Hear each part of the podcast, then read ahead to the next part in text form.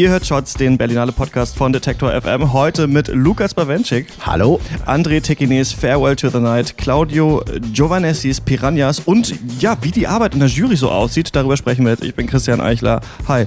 Hi. Lukas, schön, dass du da bist. Du warst völlig im Forum Jury-Sumpf, oder? Wir haben uns gar nicht, ich habe dich gar nicht hier irgendwo gesehen die letzten Tage. Du hast eigentlich nur noch bescheuerter als ich eigentlich Filme geguckt die ganze Zeit, ne? Ja, ich habe wirklich meine ganzen Tage im Cinemax 6 verbracht, wo die Pressevorführungen für das Forum zu sehen waren und habe da wirklich alles geguckt. Also ich hatte nicht mal wirklich Zeit für irgendwie ein Mittagessen. Ich habe mich von Corny-Riegeln ernährt. Jetzt habe ich 20 Kilo zugenommen und Skorbut, aber ansonsten geht's mir gut. Ey, ich habe auch, glaube ich, fünf Pickel mehr bekommen und habe das Ja. Gefühl so, also man hat wirklich das Gefühl, man lässt sich, man lässt sich gehen. Denn einerseits wirkt es anstrengend, also ich finde, es wirkt abends immer so, als hätte man Ja. verdammt viel gemacht, aber körperlich ist es überhaupt nicht anstrengend, sondern total passiv. Und diese Mischung aus dieser absoluten Passivität und gleichzeitig aber diesem aktiven Filmeschauen ist ganz seltsam und nicht gut für den Körper, wenn man zwischendurch rausrennt und dann hier bei diesem chinesischen Buffet dreimal am Tag isst, so wie ich. Aber da, da, nicht mal dazu hattest du Zeit wahrscheinlich, ne? Äh, nee, nicht mal das. Meine Muskeln sind wirklich so von der Atrophie. Ich, ich mache jetzt danach Reha, um so wieder laufen zu lernen und so. Es wird sehr aufwendig. Ja. Aber ich schaffe das. Ich weiß, dass ich glaube an mich. Also. Deine wievielte Berlinale ist das? Äh, erst mal eine zweite. Ich war einmal als äh, Kritiker tatsächlich schon da und jetzt eben dann als äh, Jurymitglied für den Caligari-Filmpreis. Genau, kannst du mal sagen, was ist das genau?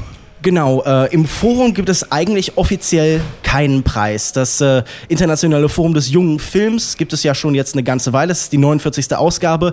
2006 ist sie dann offiziell Teil der Berlinale geworden, dieses Forums, äh, dieses Forum. Und äh, seit 1986 gibt es auch einen Preis dafür. Der wird gestiftet zum einen vom äh, Verband der kommunalen Kinos oder der für Filmarbeit für kommunale Kinos und dann eben von dem Magazin Filmdienst, für das ich eben schreibe. In dieser Funktion bin ich dann eben auch da.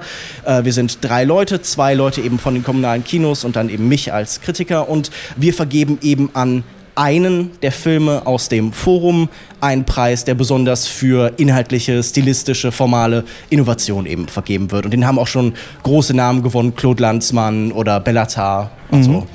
Und was ist genau der Unterschied zwischen Forum und Forum Expanded? Das gibt es ja beides, diese beiden Sektionen. Naja gut, äh, das Forum Expanded ist, wie der Name schon sagt, nochmal erweitert und dann in der Regel eben noch abseitiger, noch experimenteller. Das Forum versucht ja durchaus Innovation im Kino halt vor allen Dingen aufzufangen und das Forum Expanded geht ja in der Regel halt eben noch weiter. Da wird man dann noch weniger zugängliche und wahrscheinlich in der Regel noch sperrigere Filme sehen. Ja, weil wir diesmal im Podcast auch so ein bisschen darüber reflektieren können oder immerhin da mal reinschauen können in diese verschiedenen Sektionen. Letztes Jahr habe ich den ja fast nur mit äh, Malte gemacht, der ein bisschen random Sachen geguckt hat. Ich habe den Wettbewerb äh, so halb geguckt und dann hatten wir da so ein Bild von, und jetzt hast du sehr viel Forum geschaut, Malte guckt sehr viel Panorama, ich gucke den ganzen Wettbewerb. Aber, das muss ich auch mal sagen, ich habe versprochen, den ganzen zu gucken, aber ich habe mich jetzt entschieden, ich gucke nur die Sachen, die wirklich, also die in der Konkurrenz auch sind. Die Sachen, die außer Konkurrenz sind, da habe ich mir heute Morgen den äh, Anil Vadar-Film geknickt und mal ausgeschlafen. Das war ganz schön, deswegen erleben mich die Hörerinnen und Hörer jetzt, wie ich aus dem Bett komme und nicht aus dem Kino. Das ist auch mal äh, ganz angenehm. Ja, was war denn da so zu holen dieses Jahr im Forum? Das muss ja, also man, Berlinale Brain nenne ich das, wenn man wirklich aus dem einen Film direkt in den nächsten rennt und gar nicht mehr weiß, worum es überhaupt ging. Wie, also wie waren die Filme oder vielleicht auch so, wie macht man das überhaupt, sich das dann zu merken? Schreibst du mit im Kino? Bist du so jemand? Weil ich Äh, bin nämlich ja, so jemand, aber ich glaube, es ist auch so ein bisschen verpönt bei manchen. Nee, solange man kein Licht dabei hat. Ja. Es sieht danach dann halt ein bisschen krakelig aus, Ich aber mag das Gott. gerne, dann danach kann man die Hälfte manchmal nicht mehr erkennen. Ja, es ist auf jeden Fall so eine äh, ja, Hieroglyphen von sich selbst, als wäre man selbst eine ferne Kultur, die man gerade neu entdeckt. Und da hat man dann auch viel Spaß mit, was hat mein ehemaliges Ich in diesem Moment denn damit sich bitte gedacht? Nein, aber ich versuche zumindest so bestimmte Eindrücke, die jetzt nicht einfach nur Dialoge mitschreiben sind oder so, aber das mache ich auch, so Zeilen, die mir besonders relevant erscheinen. Klar. Bewegungen der Kamera oder Einstellungen halt, die sich einbrennen oder einbrennen sollten. Und bei fast 40 Filmen dachte ich mir, da schreibe ich so viel wie möglich mit. Und ja, also ich, die Notizen sind nicht alle sinnvoll und verwertbar, aber es hilft, so einen Überblick zu schaffen. Ja, vor allem man kann ja, sonst ist es ja normalerweise so, auch wenn man im Podcast über einen Film redet oder sowas, gibt es ja meistens auch schon irgendeine amerikanische Kritik dazu oder so. Also man hat nochmal irgendwelche Anhaltspunkte normalerweise, wenn man aus dem Kino geht, nochmal nachzuschauen, okay, habe ich das alles richtig verstanden, hat der andere das auch so gesehen und so. Und hier ist es ja oft so, okay, die Kritiken sind noch gar nicht draußen, deswegen Nee, ist es gut, wenn man möglichst viel äh, ja, da mitgeschrieben hat. Wie war es denn so an sich? Waren da gute Sachen dabei oder sagst du, ah, das war viel Mist? Äh, erstmal hatte ich den Eindruck, ich erkenne keine klare Linie oder Handschrift. Das mhm. muss ja nichts Schlimmes sein. Ich hatte nur gedacht, so, es sind 8 mm Filme, 16 mm Filme, 35 mm digital, mhm. es sind Spielfilme, es sind Dokumentarfilme, es sind Essayfilme, es ist alles sehr wild durchmischt. Es war halt so ein bisschen so ein Gemischtwarenladen. Ich habe vielleicht diese Tendenz erkannt zu so persönlichen Essays, mhm. oft Bilder, die nicht unbedingt mit der Textebene was zu tun haben. Also da ist ganz oft so eine Trennung gewesen. Also da werde ich auch gleich in den Filmen, die mir besonders erwähnenswert schienen, noch drüber sprechen. Aber das war so, ein, so eine Tendenz, die ich hier besonders stark wahrgenommen habe. Also wie schon gesagt, es war vor allen Dingen halt ein Gemischtwarenladen, aber es war eben schon auch ein guter. Also ich glaube, im Forum wird man in der Regel mehr Interessantes, mehr Aufregendes sehen als zum Beispiel im Wettbewerb. Nicht, ich will nicht damit angeben oder so, aber ich glaube, das äh, gibt Schlimmeres, als das ganze Forum sehen zu müssen. Ja, lass mich doch ganz kurz was vom Wettbewerb erzählen, bevor wir wieder zu deinem äh, Forum kommen. Ich habe äh, zwei Filme gestern noch gesehen. Wir haben ja gestern, so wie jetzt auch, nehmen wir mittags auf, ne, weil wir jetzt gerade äh, gut die Zeit finden und nicht abends. Deswegen habe ich noch zwei Filme von gestern auf der Liste, nämlich einmal Farewell to the Night von André Tichine, da geht es um äh, eine ähm, Frau, jetzt habe ich vergessen, wie heißt die Schauspielerin, die ich genannt habe? Ah ja, da geht es um eine Frau gespielt von, ja, da geht es um eine Frau gespielt von Catherine Deneuve, deren äh, Sohn ähm, eigentlich gar nicht mehr bei ihr wohnt, aber zu ihr aufs äh, Land kommt. Sie ist Pferdezüchterin und ähm, der hat eine Freundin auch schon seit Kindertagen und die wollen heiraten und sie hat eigentlich keinen richtigen Zugang mehr zu diesem Jungen. Mittlerweile ist, äh, nee, ist nicht ihr Sohn, es ist ihr Enkel und dessen Mutter ist schon gestorben. Er ähm, lebt auch gar nicht mehr bei ihr in der Nähe und ähm, sein äh, Vater hat mittlerweile eine neue Frau und auch neue Kinder, die kennt er aber gar nicht mehr und so weiter. Und irgendwann merkt sie dann, dass er ähm, betet und dass er scheinbar zum Islam konvertiert ist und weiß nicht so ganz genau, was los ist. Und irgendwann erfahren wir, dass er und seine Freundin vorhaben, sich dem islamischen, dem sogenannten islamischen Staat anzuschließen im Krieg in Syrien und noch Geld auftreiben müssen, um dahin zu kommen. Und äh, das machen sie dann, indem sie sie bestehlen. Und wir merken immer so ein bisschen, okay, wie geht es jetzt eigentlich damit um? Welche Möglichkeiten gibt es überhaupt für sie, diese Kinder in Anführungsstrichen äh, davon abzuhalten? Und das ist ein ganz nettes Thema, aber es ist wie bei vielen Wettbewerbs-Berlinale-Filmen, dass das so ein bisschen die Dringlichkeit vermissen lässt. Dieses Wort Dringlichkeit. Und das kreise ich gerade so die ganze Zeit, wenn ich hier die Filme schaue, weil ich immer das Gefühl habe, okay, die Idee ist eigentlich ganz gut. Und ja, das ist ein Thema, das es gibt. Ne? Menschen, die, obwohl sie gar nicht unbedingt vielleicht auch aus schwierigen äh, Verhältnissen kommen, sondern vielleicht auch intelligent sind, einen Studienabschluss haben, auf einmal sagen, okay, ich schließe mich dem islamischen Staat an. Da habe ich auf einmal einen Sinn im Leben, den ich da erkenne. Aber der Film verhandelt das in so langwierigen Szenen, die uns als Zusehenden eigentlich so wenig erzählen, dass es dann noch anstrengend wird. Und da habe ich das Gefühl, dass dieses Motto, so dass das Private ist politisch, der diesjährigen Berlinale, oft genutzt wird als, ja, diese politischen Themen haben halt auch ganz private Auswirkungen und die zeigen wir euch jetzt mal. Ja, wäre schon schlimm, wenn der eigene Sohn sich dem IS anschließt. Ja, wäre es auch, aber so viel passiert dann da nicht und so spannend ist es nicht. Außer, was ich ganz interessant finde, irgendwann werden die dann tatsächlich äh, gefasst und dann ähm, trifft sie die Mutter, äh, die, die, die Großmutter einen Polizisten und er sagt, ja, seit den Anschlägen auf Charlie Hebdo haben wir ja auch mit dem Ausnahmezustand und so jetzt ganz neue Mittel. Also wir können die Leute jetzt einsperren und sowas alles total super. Und ähm, mit wem hatte ihr Sohn denn, äh, ihr Enkel denn auch noch zu tun? Und dann ähm, geht sie, verlässt sie einfach das Büro, weil sie irgendwann merkt, okay, eigentlich ist es ganz positiv für sie, dass er jetzt gefasst werden konnte. Dadurch konnte er abgehalten werden, das Land zu verlassen. Aber andererseits äh, will sie auch nicht dem Überwachungsstaat halt immer weitere Mittel geben. Das fand ich so ganz interessant, ja. Ja, schade, dass er dir nicht gefallen hat. Also den letzten Film von André Techenet mochte ich sehr gern. Äh, ich glaube 17 im Deutschen war der Titel. Da hatte ich das Gefühl, er schafft diese Verbindung vom Privaten zum Politischen wirklich äh, sehr gut. Also der hat mir sehr gefallen, aber mal schauen. Es ist so in der Mitte, ist so, ist so im Mittelfeld für mich. Ist ein, ein Film, der in Ordnung ist, kann man sich anschauen. Genauso wie eigentlich äh, äh, L'Adieu à la Nuit heißt er natürlich auf Französisch und ein Film, der auf Italienisch La Paranza dei Bambini heißt, von Claudio Giovanessi heißt auf Englisch, so ein bisschen cooler Piranhas und es geht um so sechs Jungs, die in Neapel wohnen, in einer äh, Gegend, in einem Stadtteil, der so von Gangs kontrolliert ist, ne, wo man auch die Schutzgeld zahlen muss. Die Hauptperson ähm, ist so, ja, vielleicht so 15 Jahre alt und die Mutter hat eine Wäscherei und muss dann immer Schutzgeld an diese Banden zahlen und irgendwann gibt es so ein Machtvakuum, weil ein paar dieser großen großen Gangster auf einmal auf einer Hochzeit hochgenommen werden und die Kinder merken auf einmal, hm, vielleicht können wir einfach hier die Macht ergreifen und äh, gehen zu einem quasi der Gang, die da jetzt nicht mehr ist, verfeindeten Gangsterboss, holen sich Waffen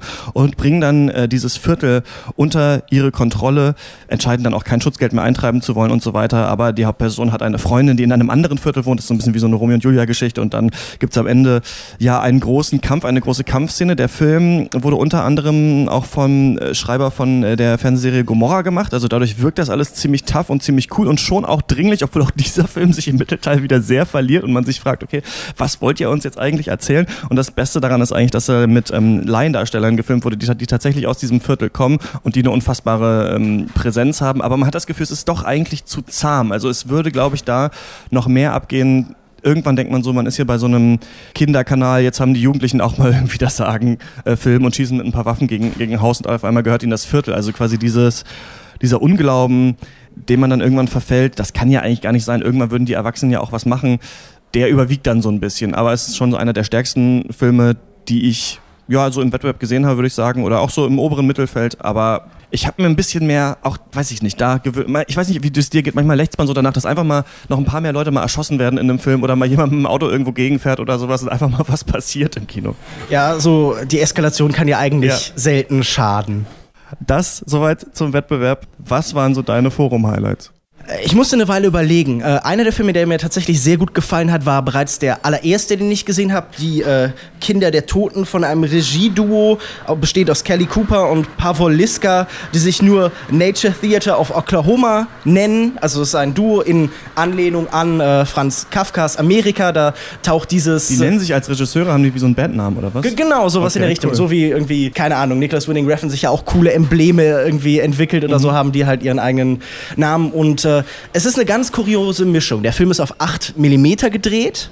Der Film ist eigentlich ein Stummfilm. Also es gibt eine Tonebene, auf der dann zum Beispiel Musik und Geräusche mhm. und auch Stimmen sind, aber das meiste wird eben über Texttafeln erzählt. Und es ist eine österreichische äh, ähm, Elfriede Jelinek-Adaption. Der Roman, die Vorlage ist 700 Seiten lang. Ach, aber ich gehört. Ja, ja, ja. die äh, Regisseure haben den Roman wohl nicht so richtig gelesen oder haben sich so das erzählen lassen und haben gesagt, sie haben auch mal in die Wikipedia reingeguckt.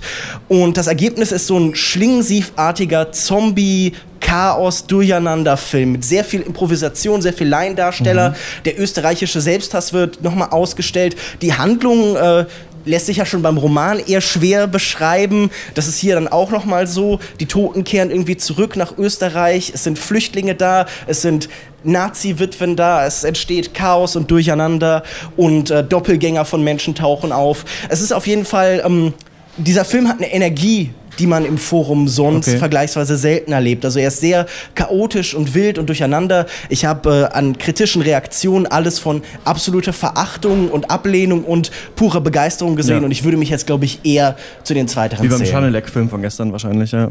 Wie heißt der Film? Der heißt Die Kinder der Toten. Okay.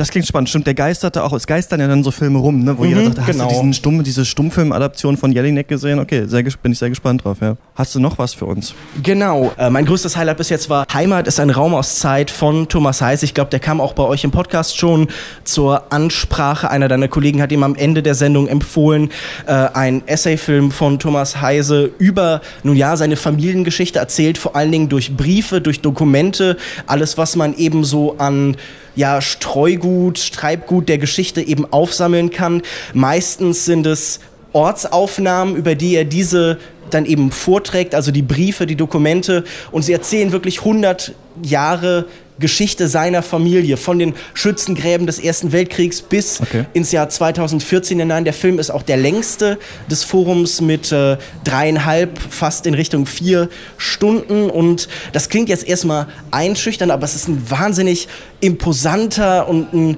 wahnsinnig gut konstruierter Film, der sehr viel Abstraktes so aus der europäischen, aus der deutschen Geschichte sehr konkret macht, der für diese Frage, was kann man zeigen und wie, sehr interessante und und aufregende Antworten finden, der mich tatsächlich, obwohl er jetzt so spröde klingt, auch mehrfach sehr berührt hat. Also er hat zum Beispiel wenn wir in die 40er Jahre oder in die 30er Jahre kommen und dann Deportationen stattfinden, wenn der, der, Schrecken der deutschen Geschichte wirklich sehr unmittelbar sein Gesicht zeigt, dann sehen wir eine endlose Liste von Deportierten, die wir wirklich von oben langsam nach unten herabfahren und zwar über wirklich viele Minuten hinweg. Und das ist so, also das klingt jetzt erstmal nach Installation, äh, Installationskunst, aber das ist irgendwann kumuliert dieser Effekt und es wirkt irgendwie sehr bedrückend und sehr äh, also man, man begreift das sehr viel besser, glaube ich, stellenweise, als hätte man das jetzt in irgendeinem Kostümfilm halt wie so oft dargestellt mit bösen Nazis und guten Opfern oder ja. so. Also es ist insgesamt einfach wirklich eine wahnsinnige Erfahrung und wenn man die Zeit findet, dann würde ich sagen, man sollte sich auf jeden Fall Heimat ist ein Raum aus Zeit von Thomas Heise antun.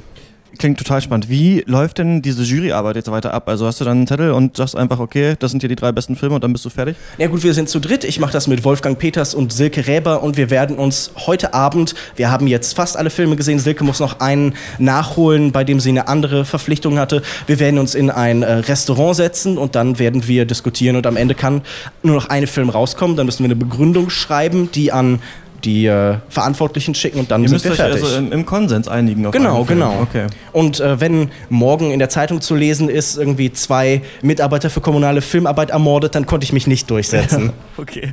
Ja, hast du schon das Gefühl, es gibt so einen, so einen Favoriten oder? äh, ich habe definitiv einen. Ja. Ich weiß nicht, äh, was meine beiden Kollegen da denken, aber ich glaube, wir werden uns schon irgendwie einig. Es gibt auf jeden Fall, ähm, ich habe ja schon mal in der Jury gesessen beim Kurzfilmfestival in Köln und ähm, es kristallisieren sich relativ schnell so ein kleiner Kern von Filmen, die besonders sind heraus, die herausstechen, die wirklich was Einzigartiges haben und die eben nicht in dieser Flut, die es dann ja doch von Filmen ist, untergehen. Ja, das ist dann interessant, oder? Also, dass dann Filme auch auf einmal natür natürlich im Vergleich zu den anderen Filmen stehen, neben denen sie laufen und man dann irgendwie, also ich zum Beispiel dachte, ach guck mal hier, der goldene Handschuh, das ist ja immerhin mal was anderes so.